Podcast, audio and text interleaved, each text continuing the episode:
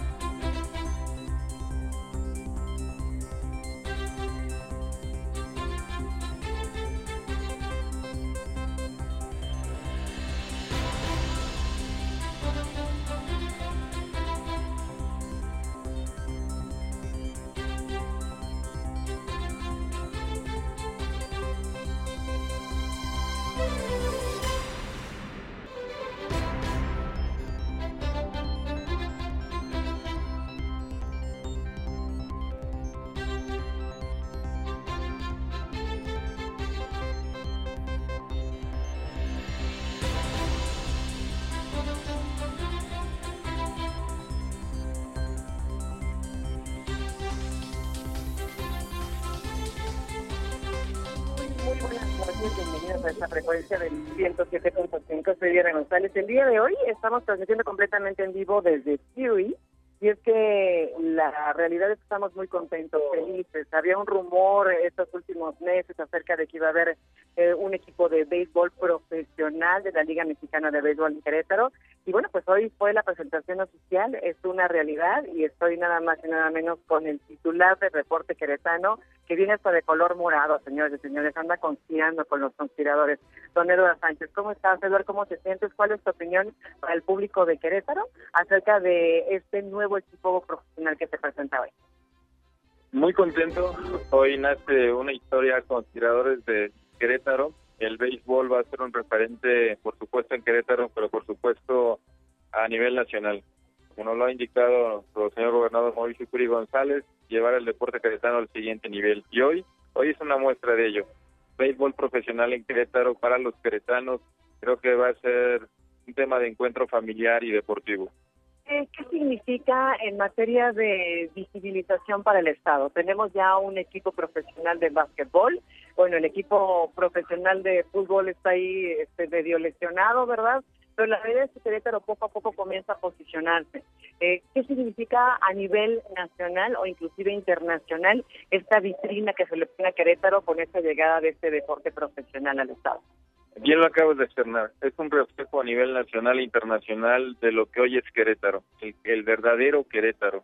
Hoy este referente de béisbol profesional que llega aquí es porque hay condiciones, hay condiciones de infraestructura, pero sobre todo hay una calidad humana y hay una afición importante también para el béisbol. Eso representará también aspectos económicos, de derramas económicas para varios sectores de la sociedad sí para el deportivo, pero también para el hotelero, para el tema turístico. Creo que también es fundamental comentarlo. Es una visión que se tiene en esta administración a través de la actividad física, apoyar a todos los sectores. Y hoy muy contentos eh, porque va a haber béisbol profesional en Querétaro y sobre todo por un proyecto tan ambicioso al grado de construir un estadio. Muchísimas gracias, Eduardo. Antes de dejarte ir rápidamente, hay una inquietud y siempre que viene un equipo nuevo al Estado, la pregunta es la misma. ¿Se va a forjar cantera? Inclusive aquí el público y la gente que estaba en la rueda de prensa lo preguntó. Obviamente al principio hay que ser competitivos, ¿no? Y lo importante es hacer presencia y es que el equipo se coloque, se acomode, pero habría que empezar a pensar en una estructura quizás de aquí a marzo de 2024. Sí, efectivamente, estamos convencidos que cualquier equipo profesional, entre los objetivos principales con la ciudadanía, es un tema identidad. Y para tener identidad, por supuesto que seguramente vamos a coadyugar en que existan academias gratuitas de béisbol en la zona metropolitana, como lo comentaron hace un momento. Eh, si bien es cierto, el equipo se va a formar por, por los jugadores que ya hay de manera activa, pero creo que siempre hay que pensar en futuras generaciones y para ello seguro estoy que el gobierno y este gran equipo de trabajo de conspiradores de Querétaro formaremos un tema de academias gratuitas de béisbol en zona metropolitana en una primera etapa para acercar esta actividad física y tener nuevos queretanos quizás en un equipo profesional. Nuevos queretanas. Por supuesto, queretanos y queretanas. Creo que el béisbol eh, también hay una muestra de ello que hay grandes mujeres en ello. Conspiradores y conspiradoras. Don Sánchez, muchísimas gracias. Titular de deporte en el estado de Querétaro. Gracias por esta entrevista completamente en para todo el público de la versión de Radar News tercera edición. Estamos transmitiendo desde Fury. Querido ¿estás oyendo el micrófono? Muñoz, ahí está. Corriste. Bueno, rápidamente les platico que la primera piedra de este estadio está por... Eh, por verse la fecha oficial, pero aparentemente será para enero del 2023. Y se espera que el, la presentación oficial ya del equipo y el inicio del equipo en la liga profesional, en la Liga Mexicana de Béisbol, sea para marzo del 2024. Se especula que el estadio podría estar en la zona del Marqués o ido por donde está la Universidad Anáhuac. Aún no se ha oficializado, pero bueno, son las especulaciones que se tienen que podría estar allá la construcción. Se necesita aproximadamente un terreno entre unas 6 y 7 hectáreas. Y bueno, pues ya se presentó el día de hoy también el jersey oficial en color morado en el letrero grande de los conspiradores. ¿Estás ya por ahí, mi querido Chucho, en los micrófonos? ¿Qué tal, mi estimada Diana? Un saludo también para el buen Eduard Sánchez y por supuesto para toda la gente que nos hace el favor de sintonizar a través de la tercera de Radar News, eh, aquí en Radar 107.5. Pues sí, una gran noticia, yo creo que... Eh, Oye, dame un segundito, sí, dime, está Roberto Sosa. Voy a entrar con él en vivo. Mi querido Roberto Sosa, estamos transmitiendo en vivo para la tercera emisión de Radar News. Cuéntame, ¿cuál es tu opinión acerca de la llegada de este equipo, los conspiradores a Querétaro, eh, de la Liga Mexicana de Béisbol? Muchas gracias, Diana, a los amigos de la tercera emisión. Eh, me parece que es algo que viene a complementar mucho el trabajo y el esfuerzo que han hecho en el Estado y particularmente en, la capital para tener la baraja completa de atractivo deportivo que la gente debe de disfrutar. Por supuesto que faltaba el béisbol. El béisbol tiene atractivos extras como es ser un deporte absolutamente familiar. Ya que conocimos el proyecto que nos eh, presentaron hace unos minutos, por supuesto que uno, la mente trabaja y ya me puedo imaginar a la gente yendo a un estadio nuevo a disfrutar de los conspiradores de Querétaro, viviendo el béisbol en, con su atractivo que tiene, que siempre es algo muy especial. Y es ah, algo que a mí me gusta mucho, insisto, por la parte familiar que tiene este deporte cierto, ¿eh? el ambiente es completamente distinto que cualquier otro deporte en vivo. Hay que verlo en vivo, lo platicábamos que yo hace ratito. Y también la cuestión de generar cantera. Platicaba con Eduardo Sánchez hace rato y era una inquietud también aquí en la conferencia de prensa. Normalmente cuando llegan equipos nuevos se busca que sean competitivos, ¿no?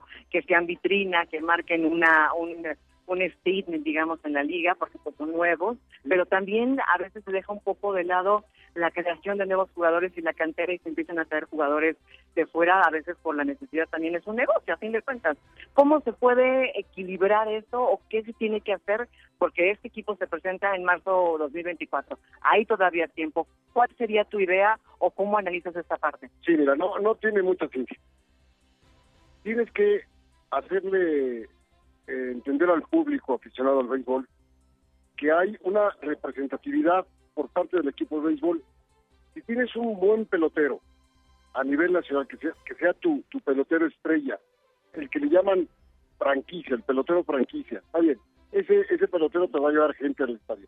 Pero si puedes tener dentro de los tryouts que van a hacer talento queretano, que parecería decir, bueno, ¿dónde estarán los futbolistas? Sí los hay.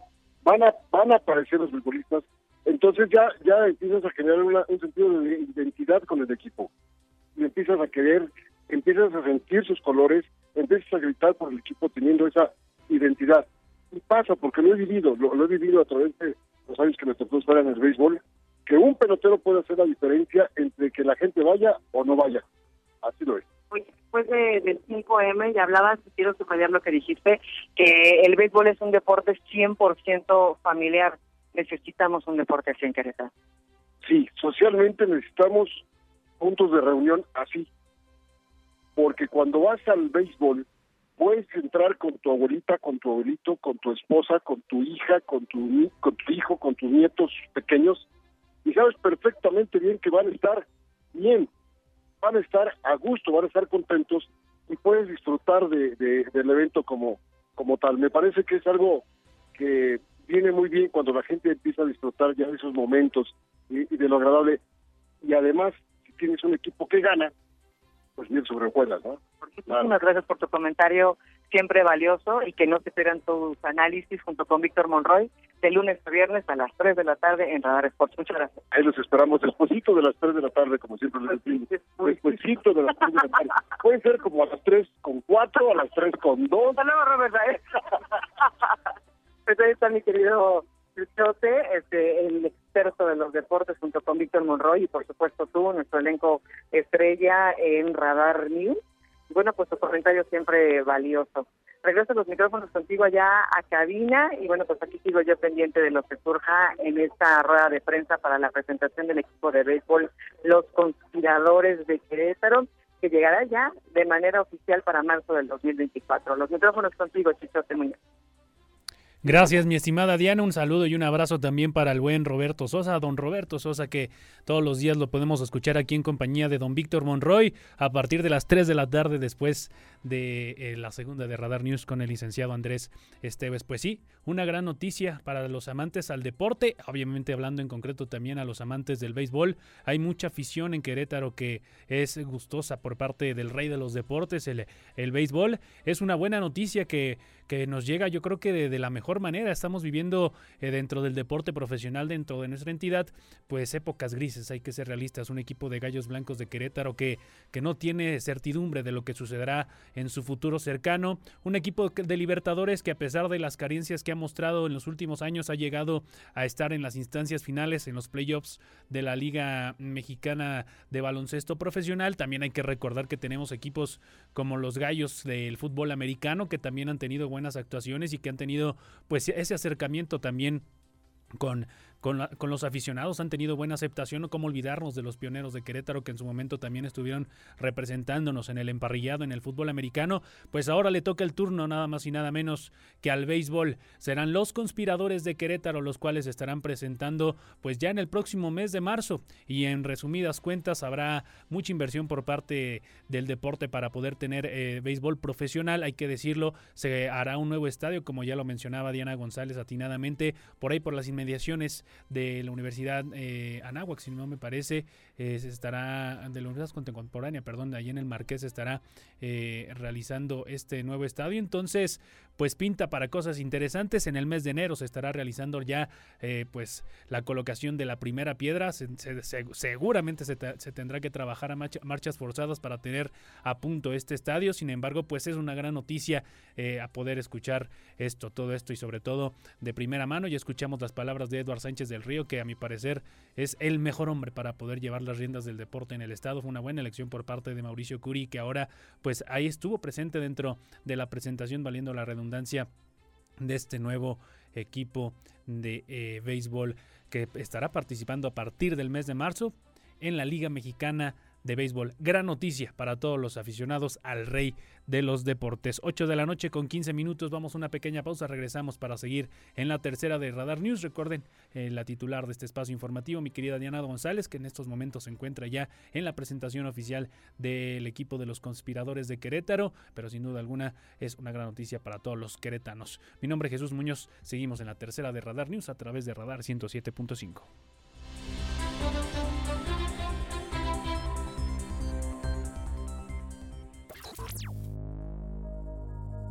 Radar News, la mayor cobertura informativa. No todo lo que se publica es noticia. La información con veracidad está en Radar News. Continuamos.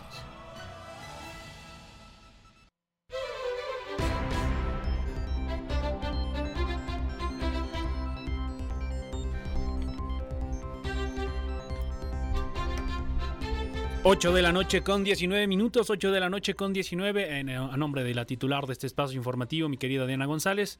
Si usted nos va sintonizando, le repito, ella está en estos momentos en la presentación oficial del equipo profesional de béisbol el equipo de los conspiradores. Sí, Querétaro tendrá nuevo equipo de béisbol. Seguramente estaremos más que pegados todo el equipo de Radar de Radar Sports en cuanto empiecen las actividades por parte de esta nueva franquicia que se suma a la Liga Mexicana de Béisbol. Mi nombre es Jesús Muñoz. Todavía tenemos muchas cosas de que hablar. Hablemos acerca de lo que se viene en el resumen local y hablando de lo que sucede precisamente en nuestro Querétaro. Ya tocamos el tema deportivo, pero hay que hablar acerca del tema de salud y es que el Instituto Mexicano del Seguro Social del Marqués atenderá la mayoría de urgencias de la zona metropolitana ante las obras que se están dando en 5 de febrero. Así lo confirmó la Secretaría de Salud eh, Estatal. Eh, la titular Martina Pérez Rendón dio a conocer que el Hospital Regional del Instituto Mexicano del Seguro Social del Marqués se encargará de atender la mayoría de las urgencias médicas que se registren en la zona metropolitana para agilizar la atención.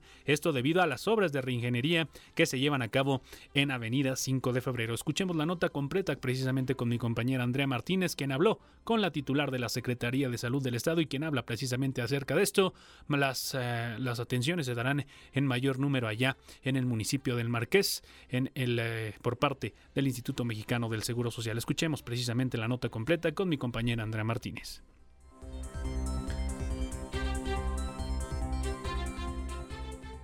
El Hospital Regional del Instituto Mexicano del Seguro Social del Marqués se encargará de atender la mayoría de las urgencias médicas que se registren en la zona metropolitana para agilizar la atención, informó la secretaria de Salud Estatal Martina Pérez Rendón. Esto debido a las obras de reingeniería que se llevan a cabo en Avenida 5 de Febrero.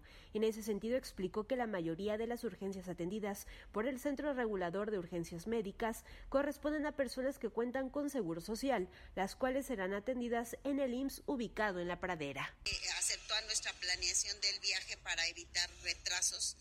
Y una preocupación muy particular ha sido la cuestión de los traslados de urgencias. Eh, esto eh, también ya el, Centro Regulador de Urgencias Médicas estuvo en todo este proceso, sigue participando con toda la, la planeación y entonces, bueno, se tiene ya una logística diseñada un, alto porcentaje de las urgencias son de personas que tienen seguridad social, entonces ahí también agradecemos a la maestra Marta Eloisa Sánchez, la titular de, del IMSS, que nos va a permitir que todas las urgencias del IMSS sean trasladadas al Hospital de la Pradera. Entonces eso nos evita transitar por este espacio.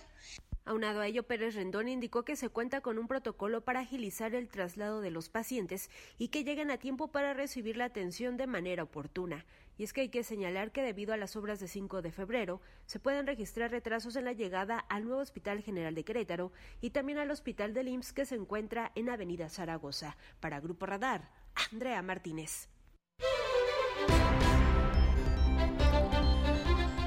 Ya que estamos tocando temas de salud, hay que recordar el tema de la pandemia. Aún estamos en la recta final, si bien ya estamos un poco más holgados en diferentes circunstancias en el tema de la seguridad y sobre todo los cuidados en torno a esta enfermedad, en torno al COVID-19, pues bien hay que recordar que estamos en la recta final, ya se ve la luz al final del túnel, sin embargo, pues aún hay que tener algunos cuidados especiales en sobre todo el lavado de manos, obviamente el, gel sanitizante, o algunos todavía utilizan el cubre para una mejor protección tanto para ellos como para con los que conviven. Y en Querétaro, una mujer de 33 años con comorbilidades que se encontraba hospitalizada lamentablemente falleció en estos últimos siete días a causa del COVID-19. La Secretaría de Salud reportó que en los últimos siete días se han sumado 47 casos de la enfermedad en el estado. Se trata de 27 mujeres y 20 hombres. El registro acumulado es de 180.318 casos, dejando en porcentaje un 53% para las mujeres y un 47% para los hombres se dio de alta también sanitaria a 51 pacientes, con lo que se tiene un registro de 173.448 altas con sintomatología leve, aislamiento y manejo en su domicilio. Hay actualmente 12 pacientes y ninguno hospitalizado. Se han registrado 6.858 defunciones lamentablemente. Eso por parte del tema de salud. Sin embargo, ya que estamos hablando acerca de la movilidad y todo este tema con 5 de febrero, que serán no solamente algunos meses, inclusive se habla de acerca de poco más de un año, entonces hay que tener mucha paciencia y, es que se reconoció el derecho o se busca reconocer el derecho a la movilidad y la seguridad vial. El diputado del PAN y presidente de la Comisión de Movilidad en el Congreso del Estado, Enrique Antonio Correa Sada, presentó la iniciativa para incluir en la, en la, Constitución el reconocimiento al derecho humano a la movilidad y seguridad vial, por lo que se reforma el artículo tercero de la Constitución del Estado de Querétaro y hay que recordar que al ser una reforma constitucional se enviará al constituyente permanente para que los 18 municipios lo aprueben y dar un paso a la vez en su reconocimiento humano al derecho a la movilidad. Escuchemos la nota precisamente con mi compañero Iván González, quien habló precisamente con Enrique de Antonio Corrazada, diputado local, quien habla acerca del derecho a la movilidad.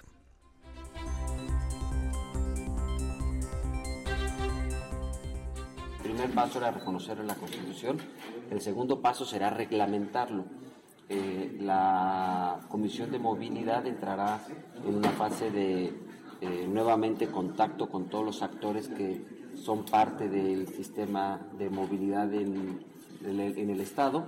Estamos hablando de transporte privado, bicicletas, peatones, paquetería, mensajería, transporte de carga, servicios especializados y las distintas autoridades para construir la ley de movilidad del estado de 8 de la noche con 26 minutos, 8 con 26. ¿Cómo le ha ido con las obras de Avenida 5 de febrero? Compártanos su opinión obviamente a través de las diferentes redes sociales, en arroba Radar News 1075 a través de Twitter, por supuesto en Radar News Querétaro, en Facebook, por supuesto también se pueden contactar con nosotros vía Instagram en Radar Querétaro y también en, en WhatsApp 442-592-1075. ¿Cómo le ha ido con el tema de las obras? Cómo le ha ido con el tema de la escuela. Varias escuelas inclusive han dado pues esta prórroga, si le podríamos dar un término para que todos los niños puedan llegar tranquilamente a sus respectivos colegios en algunos, y lo, eso lo digo también de forma personal, llegan a dar hasta 10, 15 minutos de tolerancia para todos los niños que ya eh, tienen que tomar de alguna u otra forma Avenida 5 de febrero.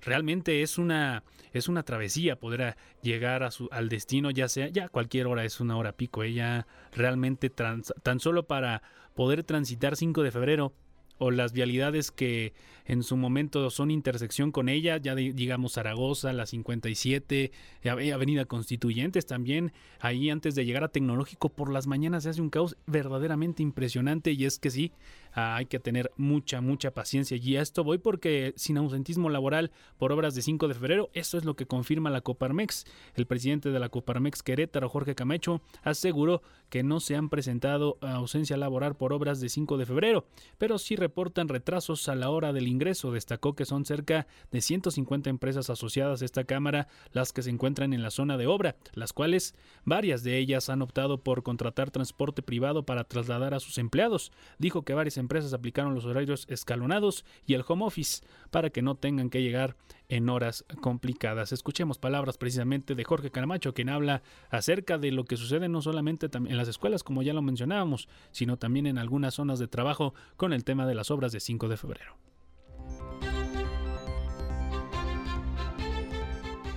La ausencia laboral no, eh, retrasos sí, y cada vez están, eh, pues digamos, nos estamos acostumbrando más al tráfico que hay en toda la ciudad. Eh, la implementación de estos retornos y, el paso por las laterales de la 5 de febrero eh, se puede transitar, eh, digo, con lentitud se puede transitar, entonces las empresas pueden llegar a, digo, los, los colaboradores sí pueden llegar a, a sus empresas 8 con 28 y vamos a cambiar radicalmente de tema y es que se esperan que en Querétaro hay una afluencia de hasta 60 mil turistas por el puente del próximo 20 de noviembre. La secretaria de Turismo Estatal, Adriana Vega, eh, informó que el estado de Querétaro espera una ocupación hotelera de hasta un 60% con motivo del puente del 20 de noviembre en donde se conmemora el 112 aniversario de la revolución y es que si bien el 20 de noviembre cae exactamente en domingo, pues hay que recordar que en su momento se turnó una iniciativa en la Cámara de Diputados, una ley que si caía en domingo, pues se tenía que recorrer al lunes. Entonces va a haber puente la siguiente semana, sábado, domingo y lunes habrá puente para todos aquellos que quieran disfrutar, ya sea de Querétaro, de salir de vacaciones, salir, despejarse un poco, pues habrá puente el próximo 20 eh, de noviembre eh, con motivo del aniversario de la revolución, pero también se espera que llegue mucha, mucho turismo a tierras queretanas. Esta es la nota completa con mi compañera Andrea Martínez, quien habló precisamente con Adriana Vázquez Mellado acerca del puente del 20 de noviembre.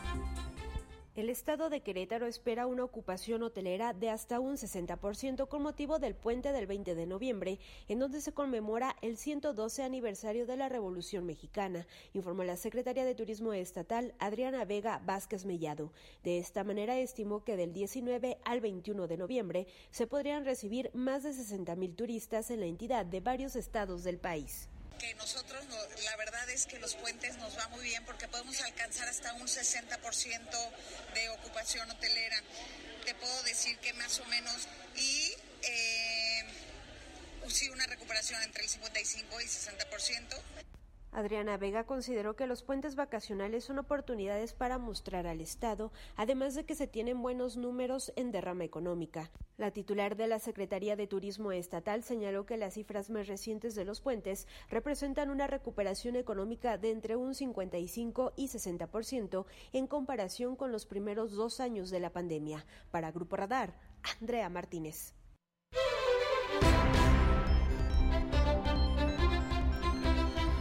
Y también en la capital hubo gran derrama económica y mucho turismo en el puente. Bueno, no fue puente, para, por decirlo de alguna manera, fue pues día feriado, día que inclusive no, no está como día oficial de descanso, pero muchas empresas, muchos negocios dan este día no laboral el día 2 de noviembre.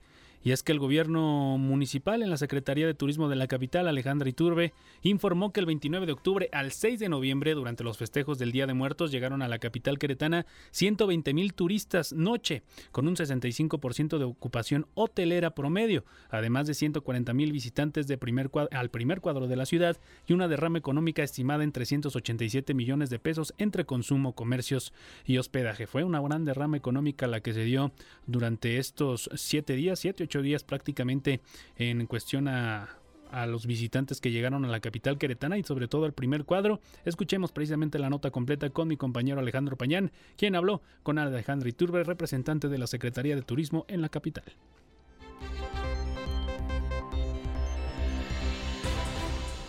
La secretaria de Turismo en la capital, Alejandra Iturbe Rosas, informó que del 29 de octubre al 6 de noviembre, durante los festejos del Día de Muertos, llegaron a la capital queretana 120 mil turistas noche con un 65% de ocupación hotelera promedio, además de 140 mil visitantes al primer cuadro de la ciudad y una derrama económica estimada de 387 millones de pesos entre consumo, comercios y hospedajes. Tuvo una ocupación hotelera promedio durante estos 10 días, una ocupación hotelera promedio del 65% de ocupación. Y esto nos arroja que eh, llegaron a Querétaro, bueno, una ocupación de 120 mil turistas noche que llegaron a hospedarse y que dejaron una derrama económica en estos 10 días de 317 millones de pesos. Aunado a toda la gente que visitó el centro histórico durante los 10 días, calculamos que fue alrededor de unos 140 mil visitantes que estuvieron caminando por las calles del centro y que en la derrama, en lo que se refiere al consumo, al, a los, eh, al comercio, digamos, eh, calculamos que fue una derrama aproximada de 70 millones de pesos. Al cerrar las cifras de actividad hotelera y comercial en la capital, recordó que estos 387 millones de pesos forman parte de los 420 millones que estimó la Canaco en la entidad, por lo que afirmó que son buenos números para estas fechas comparados con años anteriores. Para Grupo Radar, Alejandro Payán.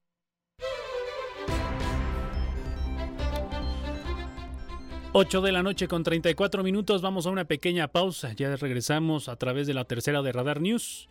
Recuerde, el teléfono en el estudio a través de la comunicación por vía WhatsApp 442-592-1075, obviamente también en las diferentes plataformas Facebook, Twitter y en, y en, Instagram. También nos pueden contactar para darnos opinión acerca de todo lo que acontece en Querétaro, México, en el mundo. A nombre de la titular de este espacio informativo, mi querida Diana González, soy Jesús Muñoz, vamos a una pequeña pausa, regresamos con más a la tercera de Radar News.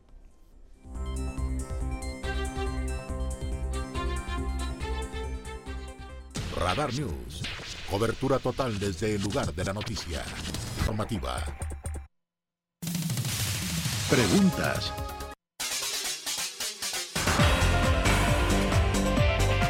8 de la noche con 39 minutos, 8 de la noche con 39. A nombre de la titular de este espacio informativo, mi querida Diana González, soy Jesús Muñoz y en esta ocasión tengo la, el privilegio la alegría. Yo creo que la verdad me siento muy contento porque si alguien admiro dentro de la política queretana es a este personaje que nos hace el favor de acompañarnos todos los martes, una persona con mucha trayectoria política, una persona con mucha sapiencia política también y que el día de hoy nos viene a hablar, pues por supuesto, acerca de temas políticos. Mi estimado licenciado Hugo Cabrera, ¿cómo está? Querido Chucho, Chuchote, muchas gracias, buenas noches, gracias por esa presentación. hombre. Este, la verdad, te agradezco mucho esos comentarios. Este, inmerecidos, pero te agradezco mucho. Y, como siempre también los martes, para mí es un gusto, un privilegio estar con ustedes, con los televidentes, los redescuchas de esta, la Estación Verde. Hoy con la ausencia de nuestra amiga Diana, pero bien representada contigo. Y, y efectivamente, Chuchote, hoy el tema a abordar es un tema que está en este momento, este, digamos, eh, diríamos los abogados de tracto sucesivo, porque eh, eh, se están cerrando las eh, votaciones, las casillas, el sistema electoral en Estados Unidos. Seguramente en las próximas horas tendremos información, los próximos días. Incluso leía que algunos comentaristas, algunos analistas consideran que hay algunas elecciones que van a ser tan cerradas que van a requerir lo que en México se acuñó aquello de casilla por casilla, voto por voto, este, y, que seguramente eh, se prevé una situación así. Pero si me permites, eh, creo que es importante que el auditorio eh, esté sensible a, este asunto porque pues Estados Unidos no deja de ser un país muy importante para nosotros, nos guste o no nos guste, compartamos el modelo económico, social, eh, la historia siempre nos ha colocado en una situación de polaridad entre Estados Unidos y México. Decía algún un viejo dicho que México tan cerca de Estados Unidos y tan lejos de Dios, ¿no? Entonces, y, recordar que pues el, tema de, la presencia de latinos en, Estados Unidos, de mexicanos en Estados Unidos, es fundamental. Fíjate nada más, eh, en, estos, eh, en estos momentos, 34 eh, millones de latinos tuvieron acceso a, votar en esta elección, más o menos el 15% del padrón de electores. Que no deja de ser un porcentaje importante. vamos, imagínate nada más lo que esto, lo que esto implica. muchos de los candidatos de origen latino. Hay que recordar que ya eh, gente, políticos de origen latino en Estados Unidos han ocupado espacios eh, en el Poder Ejecutivo, en el Poder Legislativo, en, el Poder Judicial, eh, gubernaturas, en fin. Entonces, esto es muy importante para el propio Estado de Querétaro, lo hemos dicho ya en estos espacios, si nos remitimos a lo que el año pasado el Banco de México registró, que fue arribita de mil millones de dólares vía remesas familiares, lo que Querétaro eh, eh, recibió de los migrantes queretanos en Estados Unidos, bueno, pues es un, es un tema importante. ¿Qué es lo que está en juego? O, por no decir está o estuvo, porque ya terminaron las, eh, el proceso en términos generales, a lo mejor no, no hay esa información en este momento, no la tenemos a la mano si, si hubiera todavía algunas casillas o en algunos lugares, pero en términos generales habrá que hacer una eh, sumatoria de qué es lo que estaba en juego. Son 36 gubernaturas Correcto. las que estaban en juego. Eh, gubernaturas, Chucho, que muy importantes, entre ellas California, sí. Texas. Que son los, eh, perdón que te interrumpa, que son los termómetros que pueden servir también para las próximas elecciones. exactamente, para allá, para allá voy de, de, las implicaciones que esto tiene. 435 miembros que es la Cámara de Representantes, lo que para nosotros en México es la Cámara de Diputados. Y aquí fíjate un, punto interesante, en, mientras en nuestro país son 500 diputados federales, en Estados Unidos son 435. Okay. 36 gubernaturas de 50 son las que se renuevan. Pasa igual que, en México, en nuestro país, en donde no todas las 32 entidades al mismo tiempo, aunque se han sincronizado mucho, pero eh, hay distintos calendarios, tan solo el año que entra por Estado de México. Y haciendo esta comparación, efectivamente, Estado de México y Coahuila. Entonces, y en el 24 pues vienen muchas gubernaturas. Entonces, en, en, Estados Unidos, 36 de 50, 35 de 100 senadores. Fíjate que también esto, en México son, son 128 senadores. en Estados Unidos son 100 y se va renovando, eh, no hay una renovación total como sí ocurre en México. En Estados Unidos eh, cada dos años hay esta renovación. Que aquí en México es cada seis años. Cada seis años y ya en, en, el caso de México, igual que en Estados Unidos, en Estados Unidos incluso hay congresistas que ya tienen una, una auténtica carrera legislativa, apenas en México, como recordarás y recuerda nuestro auditorio, perdón, apenas se acaba de, eh, digamos, eh, en el último proceso electoral ya hubo la posibilidad de reelección. En Estados Unidos, el ejemplo, Joe Biden, el actual presidente, fueron 20 años de congresista eh, y pues en, Estados Unidos hay esa renovación, duran dos años los representantes, pero hay una, hay una renovación y con posibilidad de, reelección. Eh, algo también muy importante, Chucho, es que eh, la figura del mayor, el alcalde, también hay en una renovación en muchos de estos estados. Y algún dato muy importante, 35 de las principales 100 ciudades de Estados Unidos, también el día de hoy se renovaron sus alcaldías. Y por ejemplo, te, pongo un ejemplo muy, muy, muy doméstico. Eh, ahorita estamos tratando a través de Agenda Migrante, eh, esta asociación que presido aquí en Querétaro y que a, nivel nacional, eh, Eunice Rendón, nuestra amiga presidenta, me ha dado la posibilidad de ser el representante legal de estas AC. Eh, se está retomando la la posibilidad de, hermandar, eh, de hermanar, perdón, Escondido California con San Joaquín Querétaro. Ah, Esto ya lo habíamos tratado de hacer desde la primera vez que fui diputado local 2003-2006 y pasó, espero que toco madera, porque en esa ocasión 2003-2006 estaban los demócratas gobernando la, alcaldía de Escondido California, que está en la zona de San Diego. Y ahora también estamos a través de algunos líderes latinos que nos están ayudando, de las relaciones que se han construido en este tema de la migración. Y precisamente hablando con ellos hace unas horas, me decían, hay que esperar porque probablemente haya otra vez esa situación de ese cambio. Y algo también importante, fíjate, para Querétaro, eh, Laredo, de donde parte la caravana migrante, regularmente han sido demócratas quienes han gobernado. Sí, viene este cambio, también está Laredo en, este juego, en este ajedrez electoral en, el, en Estados Unidos. Y si son los republicanos quienes ganan, como se vislumbra, tú bien lo decías, eh, hay una tendencia. De hecho, perdón que te interrumpa, ahorita en estos momentos van 40-39 a favor de los republicanos. De, eh, ¿Pero en qué posición? ¿El Senado? Senado, Senado, perdón, en el Senado. Ok. Fíjate, este, eh, el asunto es de que estas alcaldías juegan un papel muy importante por lo que a los mexicanos implica, y, incluso a, los queretanos.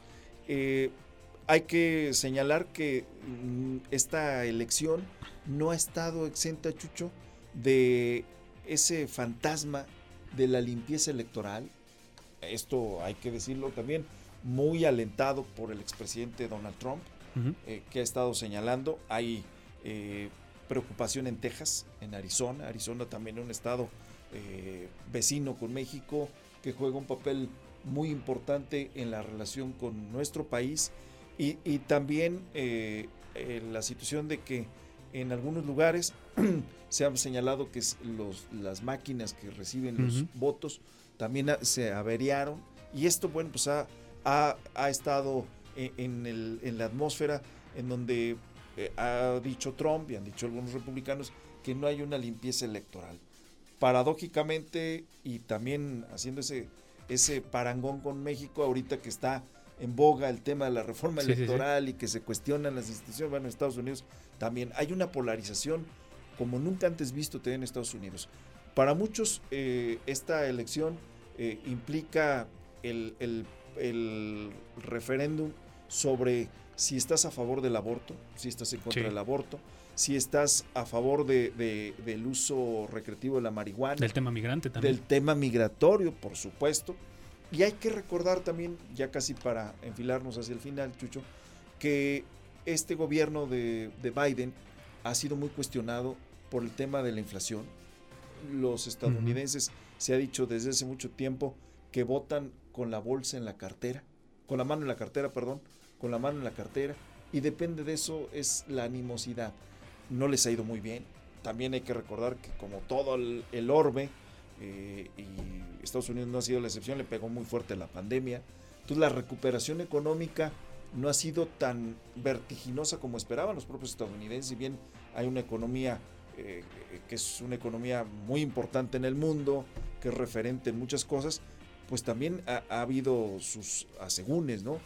Eh, también otra cuestión, eh, el tema de, Trump está en juego efectivamente el 15 de noviembre, es decir, dentro de ocho días. Trump ha señalado que va a ser un anuncio muy importante, se prevé que va a, a anunciar lo, lo que ya está anunciado, que es el regreso en la búsqueda de la candidatura para elegirse presidente de nueva cuenta. Y también lo que está en juego en este momento es si se siguen los procesos que hay en contra de Trump por el asalto al Capitolio que fue hace ya algún tiempo y eh, después de, la elección, cuando en la toma de protesta de Biden, si esto va a continuar o no. Acuérdate también de, de Trump que se llevó, se le olvidó llevarse algunos archivos a su casa, o más bien se llevó unos archivos a su casa que estaban clasificados. Todo esto está, está en juego, ¿eh? que no es menor. Sí, sí. Y, y, que bien lo mencionas, eh, no solamente es el tema de, de a, quién apoyas o no, sino también el tema del, eh, obviamente, todas las ideologías, todos los términos que se manejan dentro dentro de aquel país. Algo que también te quería preguntar, mi estimado, algo que siempre hemos peleado aquí en México y tú lo sabes muy bien, el tema del, del abstencionismo. Y allá en Estados Unidos, viendo números más y números menos, arribita del 50% la participación ciudadana. Entonces, pues sí es un tema también importante el tema de, la participación que llegan a tener los ciudadanos allá en Estados Unidos. Sí, eh, efectivamente, yo creo que eh, a pesar de, muchas cuestiones, México es un país con una, y Querétaro, por ejemplo, es de los estados con más alta participación. Eh, e, efectivamente, en muchas democracias no hay una participación ciudadana como, como se esperaba. Algunos lo justifican que hay países en donde las cosas van tan bien que, la gente no se interesa por la parte política, que entre más problemas hay, la gente se va interesando más por la política. Hay distintos puntos de vista. Ahora, ¿qué, para finalizar, Chucho, qué es lo que eh, implica el triunfo de unos o de otros? Si ganan los republicanos, en el caso de México, podemos esperar lo que se ha comentado, que tú decías desde el principio, una eh, un, endurecimiento de las políticas migratorias, de la relación México-Estados Unidos. Va a ser mucho más la presión, aunque esté Biden todavía no sale, todavía a Biden le quedan dos años más, pero sí va a haber una, sobre todo si, si logran el control del Senado estadounidense eh, y o de la Cámara de Representantes, va a haber una presión muy fuerte con México, con nuestros vecinos del sur, con los, eh, con los países caribeños y, la frontera prácticamente va a ser impenetrable. Si ya ahorita vimos en estos días cómo utilizaron eh, de manera excesiva la fuerza eh, pública a los venezolanos, esto va a ser cotidiano y seguramente va a seguir siendo México, le van a, va de nuevo a ponerse en, la digamos, en la relación binacional, el famoso título 42, que es regresar con el pretexto de la pandemia que ya prácticamente está... Eh, Vamos a estar este, entre la espada y la pared entonces. Exactamente, y, va a ser, perdón por la expresión, pero México el patio trasero de Estados Unidos, que en muchas cosas ha sido, pues va a ser con mayor razón. Y, va a haber, y el primer paso, bueno, el único paso que se puede agarrar para poder llegar al norte. Y, va a haber un endurecimiento también hacia el gobierno respecto a, lo que se ha manejado, sobre todo en el sector empresarial, eh, en donde pues, no se ha cumplido desde el punto de vista sobre todo energético, ambiental, algunas cuestiones del tratado, eh, el, vigente tratado comercial con México, Estados Unidos y Canadá, y que esa parte seguramente los empresarios eh, van, a, van a poder respirar un poco mejor porque hay que recordar que el, Partido Republicano es más proclive hacia la parte empresarial. Incluso platicando presente con estos líderes latinos en, en Estados Unidos, ellos decían, si ganan los republicanos es más fácil que nos apoyen. Los que van a padecer más son los ilegales, los inmigrantes ilegales. Los mexicanos que ya son de eh, segunda generación o que tienen documentación, que están de manera, su estancia ilegal en Estados Unidos, no hay problema. Pero los inmigrantes son los que sí van a tener serios problemas. Y otra cosa también muy importante para nuestro país que va a estar en juego, si ganan los republicanos, es para la perspectiva, para la óptica de los republicanos, el gobierno de Biden ha sido muy tibio respecto a, México en el tema de seguridad. Entonces, seguramente habrá también un, un, jalón hacia el gobierno mexicano de que ha habido mucho más eh, delincuencia, mucho más inseguridad, que eso al final de cuentas también pone en riesgo las inversiones estadounidenses que no son menores. Y además con una frontera que es muy porosa, una frontera con, con México, Estados Unidos, que pone en un riesgo latente si México no pone eh, o no tiene políticas de seguridad como quisieran los republicanos. Entonces, en las próximas horas, Chucho, para en, conclusión, tendremos eh, los resultados se van a ir configurando y esto nos va a dar una idea de cómo y un panorama. cómo va a ser la relación exactamente, cómo va a ser la relación México-Estados Unidos por lo menos en los siguientes dos años, Exacto. que es la duración de los representantes de senadores y diputados y lo que le restaría al gobierno de Biden. Entonces, va a ser muy importante para eh, la relación con México, la presencia de los latinoamericanos en Estados Unidos y, esta vecindad que no hay de otra que seguir siendo vecinos México-Estados Unidos. Exactamente, tener la mejor relación posible en estos momentos. Pues a ver qué es lo que sucede, como bien lo mencionas, apenas en estos momentos se están dando pues el cierre de las casillas, por decirlo de alguna manera. Yo creo que a lo largo de la noche y a lo largo del día de mañana ya podremos tener un panorama más más, más, más claro de lo que pueda suceder con México. En tu percepción, ¿qué es lo mejor que le pudiera, le pudiera eh, suceder al gobierno mexicano de cara a estas elecciones? Que gane uno, que gane otro. ¿Cuál es tu óptica ya como...? Fíjate, Chucho, que a veces, eh, y más como está la situación en el país, creo que no... A lo mejor es una situación ahí que, no necesariamente el auditorio comparte. Creo que hay una diferencia y no siempre es si le va bien al gobierno, le va bien al pueblo. Sí. Entonces, ¿a qué voy? Creo que sería interesante el que hubiera un equilibrio en Estados Unidos, que los republicanos ganaran unos espacios, porque sí eso haría que, la, que, México, que el gobierno mexicano pusiera más atención en un tema que es fundamental y que nadie puede cerrar los ojos, que estamos viendo un, ambiente de inseguridad eh, galopante, que eh, también es importante que se le apueste a las energías limpias, y que entonces al estar los republicanos, eh, el tema, por supuesto, de la política migratoria sí es preocupante, esa parte sí creo que eh, es la mala noticia si ganan los republicanos porque se pondría una situación muy complicada para muchos connacionales que están apostándole a México e incluso también podría esto tal vez tener una merma en las remesas que no es la panacea, que no debería ser la apuesta principal, pero que siendo prácticos eh, es el sustento de muchas familias mexicanas. Sea melón o sea sandía, yo creo que México tiene las de perder en cualquier situación, pero también tiene la posibilidad de poder generar cierta política pública, ciertas cosas con Estados Unidos para poder generar un bien para México. Entonces, yo creo que dependiendo de los resultados ya hay que ponernos a pensar, o por lo menos los gobernantes de nuestro país, qué es lo que se va a hacer con Estados Unidos. Exactamente, yo creo que habrá que esperar a, cómo se configura, pero sí creo que siempre los equilibrios son importantes en cualquier sistema, sobre todo cualquier sistema que se considere democrático y, sería importante eso, esa parte, pero ojalá lo que también creo que no nos convendría a México y al mundo, me atrevería a decir, es el regreso de Donald Trump a la presidencia de Estados Unidos. Eso sí, también creo que una cosa es... Y que, quiere. Eh, no, que quiere, por supuesto, que los republicanos logren importantes espacios, que haya ese equilibrio, que haya un poquito más de presión hacia el gobierno mexicano, pero no necesariamente es una buena noticia que Trump se encamine hacia la presidencia otra vez a Washington. Exactamente, y que lo veo bien aminimado. ¿eh? Exactamente. Pues a ver qué sucede, ya estaremos analizando y sobre todo los resultados que se den en torno a las elecciones intermedias del día de hoy allá en Estados Unidos. Licenciado Hugo Cabrera. Gracias, querido Chucho.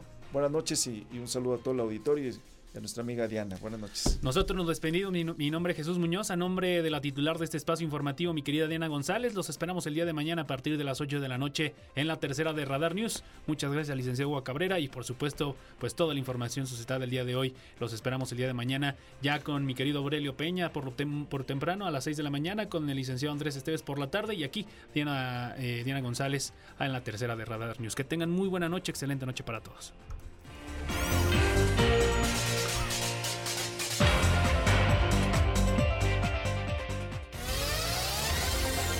Ahora está usted bien informado. Radar News